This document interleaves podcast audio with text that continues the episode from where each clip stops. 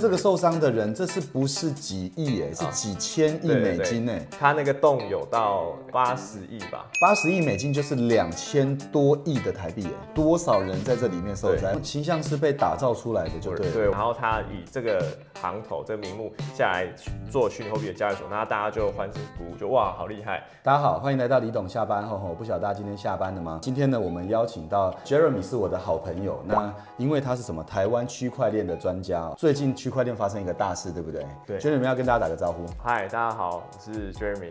因为最近我们币应该说币圈哦、发生了一个很大的事情、哦对那我先简单介绍一下 Jeremy。Jeremy 啊是算是我台大的学弟哦、他是台大资工所，然后二零一八年他就进入币圈，对不对？进入币圈大概四到五年了。他现在是台湾币圈最顶尖的币圈的区块链工程师，被幕后很多大型机构甚至发行币的推手。大家不要看 Jeremy 看起来不像工程师，对不对？他今天还特别打扮，有没有？对对对那我先说，就是今天邀请他来，是希望他能够跟大家解答最近发生的大事哦。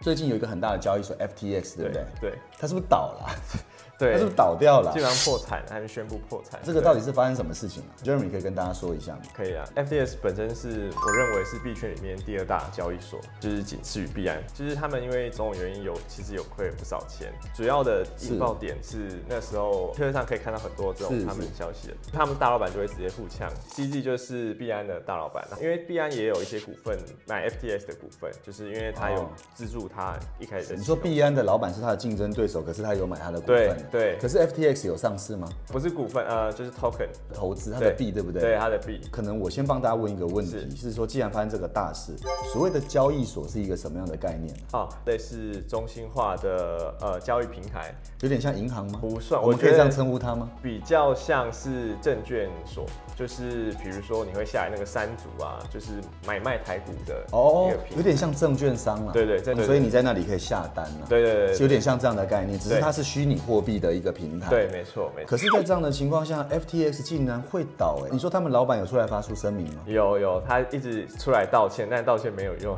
就是没有还钱。我看他出来道歉，可是他们到底做错了什么？我觉得我们今天拍这集也是，就是我觉得让大家知道这个真相到底是发生什么事，因为大家一上网 Google 哇，一堆讯息有没有？嗯对可是一大堆不知道怎么。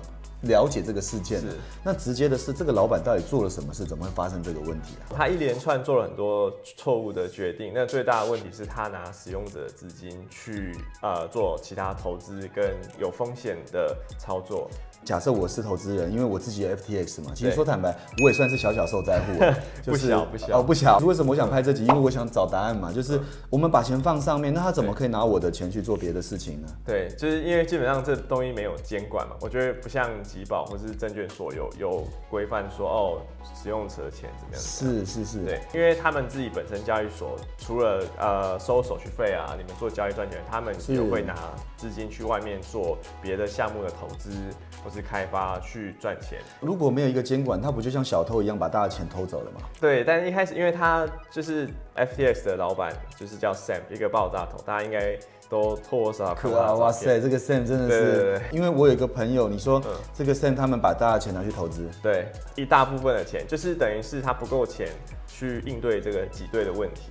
像我，我在里面也也放了不少钱，然后我一开始是相信说，哦，因为 SBF 他这个人就是 Sam 就是 FBF，他是华尔街出身的，那大家说他是天才操盘手，他在华尔街出生的哦、对对，哦以前是美股，就是证券操盘手，对，然后他以这个行头、这个名目下来做虚拟货币的交易所，那大家就欢声鼓舞，就哇，好厉害！而且说实在，他的他的交易其实真的蛮好用的，所以才这么多人都诶哎那你可以讲讲这个 Sam 的故事给我们听吗？他当时在华尔街啊，那嗯他不就叱咤风云啊？对对对，他当时在华尔街，然后我事后觉得这是包装的，就是大家都说哦，他是一个利他主义者的人，然后他说他会把啊他赚到的钱，他赚到的钱九十趴会捐给。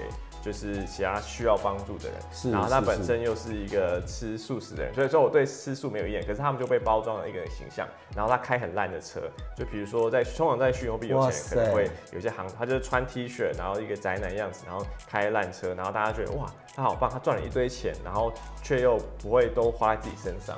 形象是被打造出来的，就就我对了。对我认为是。哇塞，那他现在不就很惨？他那我之前有一部电影叫《华尔街之狼》， 对不对？靠，那他不就是华尔街之狼吗我？认为 Netflix 即将会拍他的纪录片，真的吗？这个受伤的人，这是不是几亿哎？是几千亿啊对对美对金哎！他那个洞有到八十亿吧？八十亿美金就是两千多亿的台币哎！对，那天呐，这个受灾户就像是如果一个人亏个两三百万，这有多少人在这里面受灾？对而且可能是他们一直努力以来赚的钱。对，然后除了是个体户，也有很多机构，就是币圈里面的一些、哦，大型的机构。对 VC 啊机构，他们里面也是也是几千万或者几亿美金被锁在里面，那这些大型机构如果钱被锁在里面，那这些大型机构不是也会有危机吗？嗯、准备要骨牌效应要来了，所以这里大家要注意一件事，因为你们看了这集李董下班后一定要建构一个知识是什么。如果你现在在其他交易所，对目前如果有有百币的，对那基本上你要注意那些小的交易所有没有可能会倒。对，小额交易所还有一些服务，比如说收益服务，就是它哦担保说哦，你一个月，比如说给你呃呃一年给你五趴的年报酬率，是是那是是它是。也是收讯后比这样。那其实因为他们资金可能有部分也是会到 FTX 做操作，那那部分如果被冻结，那基本上那些钱可能也会受到伤害。我听说是不是币上面是不是会有一些衍生性商品，是说对你可以去买了以后每年配息多少给你，然后什么多少给你？对对对就是你可以简单讲一下，因为那个配息都蛮高的。对可是这背后有什么要注意的事情吗？之前在牛市的时候，其实配息有一些可以到二十趴、三十趴，那个时候很疯狂的时候是有可能，但维持不长，就是不会超过一个月，那种就是波段性的。那其实那种钱也是有点像是后面来玩的人来发收益给你。那现在市场越来越低，那利息也跟跟跟着降，没有错。是是对是，。像我自己就是就是 FTX 的受灾户，那他们之前就是有一个八趴的稳定收益，就活息八趴，你只要放放钱在他们交易活存利息就高达八对趴，哦对哇塞，那真的很高。然后每小时计息一万美以下八趴，然后十万美以下五趴。我自己也放了好多钱在里面。你说以小时计息有这种东西啊、对对就是它不是按月，也不是按年没有，它是按小时来算利息的。对对哇，那这个很诱人哎、对对对，很诱哦，人。这个真的很诱人欸。同时又是 FTX，哎、就是 Sam 他的产品。那那我本身就是对 Sam 有有信仰。哇塞，那今天由你来讲这集，你真的是也是打破自己的信啊、仰。就觉得很像被骗感情的女生，你知道吗？你失恋 Jeremy，我 觉得 Jeremy 今天是抱着一个心情，是他来讲这集他也蛮挣扎的，对啊因为我记得很久以前是你也跟我讲过说，其实币不币圈的这个发展，其实某种程度上其实不用太担心很多事情，对因为慢慢的其实它一直在堆叠很多的基础。那说真的，它也是在稳定发展中。一发现这个事情，其实有点把当时我们想象的事都击溃了，对不对？对对，把所有的信仰都击溃了。真的就像对第一任女朋友离开你一样。而且现在还会傻傻的会觉得说，哦，那个钱会回来，那那也会跟我复合，就这种感觉。哇塞！而且我听说很多的人账户是被冻结的呢。包含我，因为这里面的钱就是数字而已，你现在都提不出来，因为它里面也不够钱让你提，有八十亿的洞。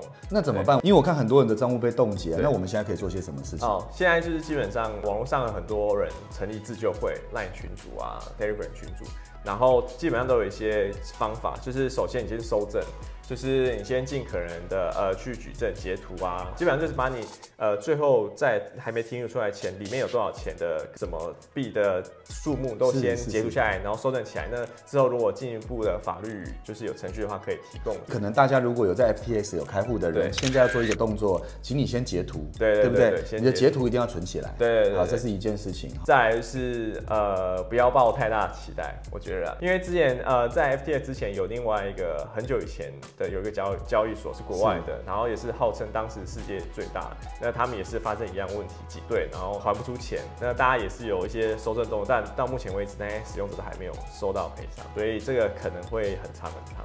对基本上已经离开的男人是不会回头的呃。对对，基本上是吗是这样子说对，吗要要要做好这个准备，你要做好这个心理准备，对要不然你一直期待，然后想对说这个笔钱可能是你你的资产这对近几年可以使用的部分，那可对能会有期望落差、哦。对，没错，没错，是这样子。所以我觉得就一开始要做好资产分配，就是呃风险分散。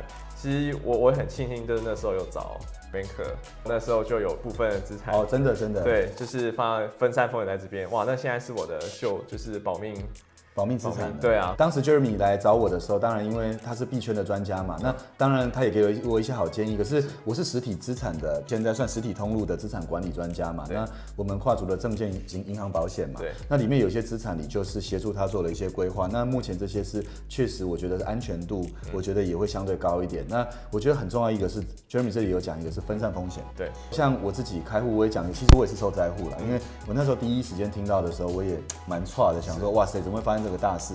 当下的第一个反应真的觉得这哦是我假也新是闻。结果我两个朋友打来说，哎、你知不知道什么事情？我想说哇塞，如果我两个这个重量级的朋友嗯都打来，就表示这可能真的出事。对，那我当时开户其实就分散了，因为包含刚才提到的币安呢、币安应该是全世界也是前三大的那。第一大，啊，对，他们第一大的，对那再来 FTX 算二或三的嘛第二大对二或那我们当时就分散，这其实也是 Jeremy 当时给我的建议，对对因为当时如果没有分散，哇，现在真的对惨不忍睹哦，对对对对会惨不忍睹。如果你做好分散，你也不至于太紧张，当然会亏损对，但是我觉得你目前你要做的事情，一定要赶快把这些截图对保护起来。还有一个就是后续怎么样，你有些东西可能要存入冷钱包，对对不对？存入冷钱包，那我觉得这样整体会比较安全许多。对那我觉得这集其实 Jeremy 给大家一些提示哈，我觉得蛮好的。嗯，然后大家如果有什么问题，就在下面留言。嗯嗯，然后 Jeremy 会上来一起就是回答大家，好不好？因为没问题我相信今天看这集的人应该有很多，应该遇到实物上，对可能真的也有亏损。那我觉得这是大家的辛苦钱。嗯，那我觉得我们